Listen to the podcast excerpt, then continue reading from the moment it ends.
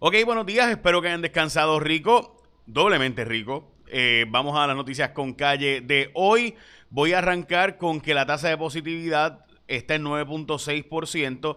De nuevo, esto ha sido un aumento dramático y sustancial desde julio. O sea, vemos que el mes de julio esto se disparó sustancialmente eh, los números no son lindos, va a llegar a 10% probablemente hoy según los pronósticos de los expertos. Así que de nuevo, los números están bien preocupantes, las hospitalizaciones siguen aumentando. En los Estados Unidos, miren la estadística, aquí está la estadística de Axios, que está publicada en eh, ahora mismo, básicamente las hospitalizaciones llegando a como si fuera el año pasado, en el verano del año pasado. Igualmente los Estados Unidos, esto de nuevo, esta gráfica de Axios y las hospitalizaciones en los Estados Unidos. En Puerto Rico los hospitales están tomando cartas en el asunto, preparándose para el aumento. De hecho, como saben, la Florida, el estado de la Florida ahora mismo es el epicentro de los casos de COVID. Eh, con esta nueva cepa colombiana, Washington Post ayer publicó bastante sobre esto, así que los detalles eh, son importantes y hay que darle eh, esa misma relevancia que se le dio en el año pasado, aunque tenemos la vacunación. Yo sé que todos estamos hartos del COVID, yo sé que todos estamos hartos de las noticias del COVID, pero ciertamente esto no ha acabado.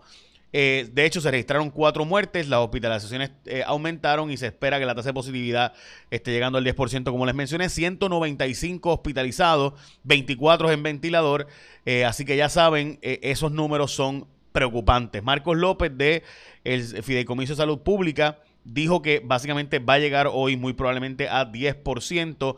Eh, las, ¿verdad? los casos de las pruebas de positividad. De nuevo, desde julio, gente, estamos hablando que esto estaba por debajo del 3% y ya se ha triplicado. Lo mismo que las hospitalizaciones en Puerto Rico. Bueno, hoy es el Día Nacional del el Watermelon. Qué rico, ¿verdad? Este National Watermelon Day, eh, el melón aguau. Este, melón, ¿verdad? Todos le decimos melón. Eh, también es el día de pagarle en igualdad y equidad a nuestra comunidad afroamericana y obviamente eso debe incluir los afrolatinos. Eh, también el National Grab Some Nuts Day, el día de cógete unos nuts. eso se oye tan feo. Este, pero es el día de... es como un... ¿verdad? La gente que sabe inglés pues lo entiende, pero básicamente es es medio chistoso, pero sí, es el día de eh, comete unas nueces. Eh, ok. Este, y también es la noche afuera. Este es el día que la policía le ha dicho a la gente: hey, tenemos que retomar las calles, no podemos dejarse a los criminales. Y también el cumpleaños de Tom Brady, el quarterback de. Bueno, ahí todavía sale con New England. Ciertamente será retirado y llegará al Hall of Fame como de New England, ¿verdad? De Nueva Inglaterra, Boston por allá. Eh, no es Boston, ¿verdad? Pero Foxborough, pero básicamente la Nueva Inglaterra. pero lo cierto es que ahora juega para Tampa Bay. Bueno, vamos a hablar largo y tendido hoy del asunto de eh, los empleados. Ah, by the way, el gobierno dijo que los empleados no vacunados tienen que hacerse ellos mismos y costear ellos mismos la prueba si quieren trabajar, la prueba molecular, by the way, dicho sea de paso. Pero lo más importante de esta nota es que, según el equipo de trabajo de Jaguar Media, Cintia López Cabán, ya mismito le explico porque de hecho vamos a hacer bastante, en estos días vamos a estar hablando bastante de las personas que se unen al equipo de trabajo, que vamos a estar trabajando como parte de Jaguar. Jaguar Media es la empresa, Jaguar es mi barrio de San Lorenzo. No es que tengo un carro Jaguar, no, es Jaguar de mi barrio en San Lorenzo, porque esto se hace pensando en, que las noticias lleguen a nuestra gente de mis parcelas del barrio Jaguar de San Lorenzo y toda la gente que como yo empezamos y somos de allí. Eh, que llegue a todo el mundo con calle, o sea, de manera sencilla, resumida, que a todos nos interese, con calle. Así que saludos a mi gente de Jaguar. Bueno, vamos a las portadas de los periódicos. Las clases presenciales van. Voy a explicar esta controversia ahora porque la verdad es que yo entiendo el punto de quienes están eh, otra cosa. Lo explicamos ahora, lo planteamos ahora, pero antes ASC es tu seguro compulsorio. Cuando tú escoges el seguro compulsorio, a renovar tu marbete que está renovando ahora, es más fácil que nunca escoger ASC, porque a renovar tu marbete solo tienes que hacer una marca, una X, dentro del recuadro donde aparece el logo de ASC en el formulario de selección. Ellos son los líderes con más reclamaciones pagadas del seguro obligatorio. ¿Por qué buscar otro gente? Los datos son los datos. Son los líderes con más reclamaciones pagadas del seguro obligatorio. O sea, son los más que han pagado sobre 2.3 billones en pagos. Miles extremadamente satisfechos con su servicio a través de WhatsApp, que los puedes contactar. Un ser humano te va a contactar 24-7 al 787-999-4242. Son los únicos ayudándote en el proceso de renovación del marbete al enviarte gratis la licencia de tu vehículo. En fin, te ayudan a renovar tu marbete, te ayudan con la licencia del vehículo, te ayudan para que puedas recibir el pago más rápido. O sea, son los duros, punto. Así que ahora también te envía la certificación de multas. Renovar tu marbete, escoge los expertos, escoge ASC como tu seguro compulsorio. Así de simple. ASC. Bueno. Vamos a la portada. En este caso, el nuevo día, las clases presenciales van. Los maestros están advirtiendo que les preocupa este asunto del COVID eh, y obviamente, pues algunos están planteando que deberían quizás no empezar las clases presencialmente. El gobernador dijo que nada de eso, que las clases van presencialmente y se acabó, de acuerdo con el gobernador. Eh, de hecho, tira para adelante eh, con el regreso a clases en la portada también de primera hora y la ayuda de 5 mil para de Pierluisi anunciando para empleados de educación. Hay una controversia de si es para todos los empleados de educación o es para los que dieron clases eh, anteriormente. Pues la verdad es que hay una hay dudas sobre eso, así que espero que se aclare hoy la duda. Yo escuché que el gobernador básicamente dijo que era para todos eh, los, los que habían estado. Y por si acaso, he escuchado a alguna gente decir, pero si los maestros no estaban dando clases presenciales, mejor darle esos chavos a la gente que tuvo que trabajar, como los que llevan, eh, ¿verdad? Uber, eh, Uva, DoorDash, toda esa gente, ¿no? Que tiene que trabajar presencialmente. Gente, los maestros de Puerto Rico cobran bien poco y llevan desde los años 90 sin recibir un aumento de sueldo. y la carrera magisterial nunca existió. O sea, eso Víctor Fajardo lo trabajó, se aprobó bajo Víctor Fajardo. Fue una idea eh, que yo creo que obviamente Víctor, eh, dentro de todo lo malo que hizo Víctor Fajardo, hay que reconocerle el asunto de la carrera magisterial. Pero eh, lo cierto es que, pues, este, no, nunca se hizo. Así que en la práctica los maestros llegaron en la prangana desde los años 90. Y esos son los datos, esa no es mi opinión. Bueno, eh, la portada del periódico El Vocero, choque por el retorno a clases, eh, básicamente también lo mismo. Eh, sectores magisteriales controlando los, asuntos de los brotes de los, en los planteles. y escasez de producto, que sin duda es la noticia importante de hoy. Vamos a estar tocando la hora. El FBI dice que va a reanudar, el nuevo jefe del FBI, las investigaciones, la unidad de corrupción en los tribunales.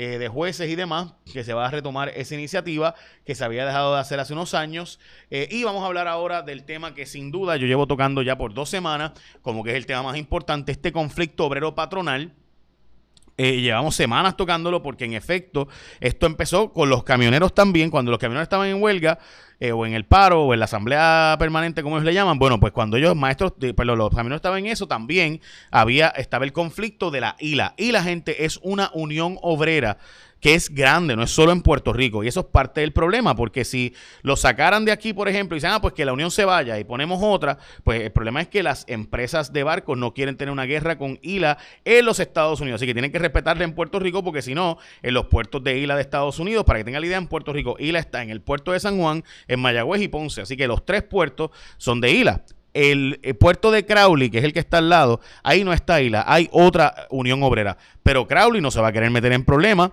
descargando el barco que le tocaría a ILA, porque entonces tendría problemas con las uniones de ILA en los Estados Unidos. Así que por eso es que está ese tranque es tan difícil de resolver, porque realmente aquí el obrero, el asunto obrero patronal es más complicado, porque si tú te si tú coges a la gente de ILA de aquí, a la unión de aquí, y la bypaseas o la maltratas, pues los de allá pueden ser que dicen, ah, no, pero vamos de paro nosotros por lo que pasó en Puerto Rico en solidaridad con Puerto Rico. Así que por eso esto es tan tochi.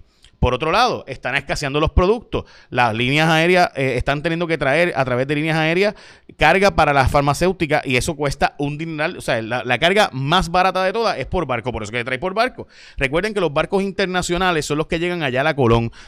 Recuerden, la ley de cabotaje en Puerto Rico aplica solo para barcos que vienen de Estados Unidos a Puerto Rico, de Puerto Rico a Estados Unidos, no del extranjero. Un barco del extranjero puede venir a Puerto Rico. El puerto que los atiende es Ayala Colón. El 100% de la carga que llega a Puerto Rico es al puerto de Ayala Colón, que son esos, ese puerto ahí en San Juan. ¿Qué pasa? 100% de carga internacional llega por ahí. O sea que hay un monopolio. Te dicen 80%, pero es porque el gas y obviamente la gasolina llega a otros puertos. Pero lo que es mercancía, que no sean licuados eh, ni gas ni gasolina, todo llega ya a la Colón. Así que me parece importante y yo le he tocado este tema todos los días por las pasadas dos semanas por esto mismo, porque hay un problema de escasez mundial, hay un problema de inflación mundial, hay un problema de aumento de precios a nivel global y mientras tanto nosotros tenemos 5 mil furgones dando las vueltas por ahí. Ahora mismo uno de los barcos que estaba aquí está en Panamá, no se sabe cuándo va a regresar porque no se sabe cuándo termine el, el paro este. Así que de nuevo, hoy allá la Colón eh, de hecho, como eh, hoy este, eso, ese es el vocero, eh, comienza a escasear la carne en Centroamérica, etcétera, pero además de eso, las manufactureras están tomando medidas ante el tranque del muelle, está en el nuevo día. Esto para mí, simple y llanamente, está evidente. Es evidente que hay que meterle las manos más que lo que se está haciendo y esperar por qué Biden, como dice Reinaldo Quintana, que para mí es un abogado que más sabe del tema, indicó de que eso de que Biden no puede recibir ese conflicto, esta carta no va a lograr nada. Dice, dice él que la carta del gobernador a Biden no resuelve nada porque Biden no puede hacer nada. Esto es un nudo que se desata solo entre las partes. Las partes tienen que negociar de buena fe. Ellos están obligados a escucharse y a sentarse a negociar en un tiempo razonable y, y en horas razonables. Yo creo que decir que me parece importante lo contrario que hay que llevar el pleito, que el gobierno es el dueño de ese muelle, que le dio una concesión a Ayala Colón y que hay que buscar la forma de destrancar esto. La verdad es que la forma pudiera ser hablando con Ayala Colón de asuntos monopolísticos, por ejemplo. Pero Ayala Colón hoy em, escribe una, carta en el periódico El Vocero, que fue que la vi, donde plantea que ellos han hecho todo lo necesario eh, para resolver el problema eh, y que además de eso, eh, la controversia es que ellos no quieren, que eh, la Unión Obrera quiere decirle al patrono cuántos empleados tiene que contratar para hacer el trabajo de checker que básicamente es, ¿verdad? Lo que te dicen cuántos contenedores, cuánto trabajo se ha hecho, etcétera. Y ese es el tranque, gente. A la larga, el tranque es por dos empleados y dos empleados que cobrarían entre los dos 15 mil pesos mensuales. O sea, estamos hablando de que literalmente Puerto Rico está en problemas de escasez ante farmacéutica, con problemas de seguridad nacional por 15 mil pesos mensuales. Quizás para usted, ¿verdad? 15 mil pesos mensuales es mucho, pero eso, eso cuesta, no cuesta ni un, furgón. Un furgón ahora mismo está costando 20 mil dólares por furgón. Y estos barcos, tenemos 5 mil de esos dando vueltas por ahí. O sea, que por 15 mil pesos al mes, o sea, con un solo furgón se paga eso. Así, o sea, este tranque es, no tiene sentido. Pero, pues, el gobierno se muestra sin garra. De hecho, el gobierno fue a pedir que la reclamación en los tribunales porque le paguen 400 mil pesos, que eso es un almuerzo corporativo de una de estas empresas, tú sabes, eso es lo que se gasta un almuerzo corporativo. Así que eso es un chiste, es un chiste, gente. O sea, pero nada. Wanda Vázquez es profesora ahora en la Inter, eh, a pesar de que es investigada por ética gubernamental, va a dar clases de justicia criminal, a pesar de todos los escándalos de cómo ella actuó como secretaria de justicia y luego gobernadora en cuanto a usar la justicia de venganza y supuestas fabricaciones. Eh, las clases presenciales siguen en agenda, como les mencioné. Eh, los 5 mil dólares que serán de incentivo para los empleados de educación, de nuevo, hay, un cuestionamiento de quiénes exactamente serán los que van a recibir. Esta noticia es extremadamente importante de Benjamín Torres Gotay hoy del Nuevo Día, donde el gobierno federal aprobó una ley que básicamente trata de obligar a que se regrese a las hogares sustitutos para que los para tratar de lograr la reintegración de los menores en sus, eh, con sus padres, pero el problema es que la ley, aunque buscaba eso, los hogares en Puerto Rico de menores quedarían entonces desprovistos y ninguno de los hogares tiene esta certificación, por tanto tendríamos mil y pico de niños que no sabríamos qué hacer con ellos. Ahora mismo eh, habría que buscar hogares sustitutos porque no cumple ninguno eh, ¿verdad? de estos hogares eh, que en Puerto Rico tienen más de seis niños. Si usted tiene más de seis niños, ya no calificaría, tendrías que certificarte. básicamente unas certificaciones que serían para bregar con niños que tienen adicciones a drogas y otras cosas. Bien difícil la situación porque esto está para octubre, entra en vigor en Puerto Rico esta ley federal, que aunque el fin es loable, al aplicarla a Puerto Rico, cambia dramáticamente la forma en que hemos bregado con los niños eh, que son removidos de sus hogares y esto ciertamente puede ser un problema muy serio de aquí a octubre si no se resuelve antes. Tienen dos meses para negociar con Fiscalía los acusados al lado del alcalde de Mayagüez.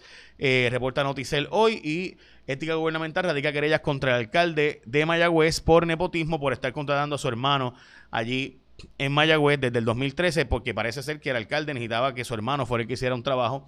Eh, la verdad es que yo, o sea, ¿cuál es el trabajo que hace Orlando Rodríguez, que es el hermano de José Guillermo, el alcalde de Guillito?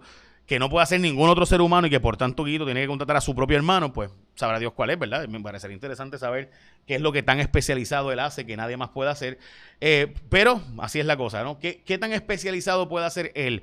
Que no puede hacer otra persona, no sé, pero la que sí es especializada y nos puede decir es Elizabeth Roina. ¿Qué tal amigos de Noticias con Calle? Feliz martes. Las condiciones del tiempo hoy estarán variables. Aún tenemos la cercanía de una vaguada, así que la tarde estará más lluviosa. Aprovecha esta mañana mayormente soleada con algunos aguaceros afectando el este de Puerto Rico porque incrementa la cobertura de lluvias en la tarde y algunas tronadas hacia el interior oeste, el noroeste y también sobre el este y la zona metropolitana. Ese riesgo de lluvia de un 40 y hasta un 60% puede provocar algunos problemas de inundaciones, dado que ya el terreno está un poco saturado, especialmente para los municipios de la montaña. En cuanto a las temperaturas máximas de 84 y hasta 89 grados, manténgase hidratado por ese factor humedad. Los índices de calor de 100 y hasta 105 grados. El oleaje se mantiene muy bueno para la navegación o las de 3 a 4 pies. Riesgo es moderado de corrientes submarinas, especialmente para la costa norte de Puerto Rico. En cuanto a la actividad tropical, desde las 2 de la tarde de ayer, el Centro Nacional de Huracanes está vigilando ya un sistema de baja presión que se encuentra al sur de las islas de Cabo Verde. Así que esto es lejos de Puerto Rico. Es un pronóstico a largo plazo. El sistema está muy débil aún. Realmente el potencial ciclónico es de un 10 a un 20% y será más bien moviéndose hacia el norte. Eventualmente va a estar encontrándose una situación menos favorable para su desarrollo. Así que estaremos atentos. Tenemos tiempo. Esto no va a estar cerca al vecindario por el momento. Aquí sí las tardes van a continuar lluviosas durante los próximos días precisamente por los efectos locales y porque persiste aún esa vaguada alta. Yo los espero con más información del tiempo mañana aquí Noticias con Calle buen día. Gracias, Elizabeth. Oye, ustedes vieron la gráfica que ella puso, Elizabeth. Diablo. O sea, va a haber un calor de hasta 105 grados, pero con probabilidad de lluvias de 50, 40, 50 y hasta 60 en la zona noroeste. Diablo. Ok, así que definitivamente, wow. Este, bueno, así que escoge a ASC como tu seguro compulsorio. Los datos son los datos, son la gente que más ha pagado.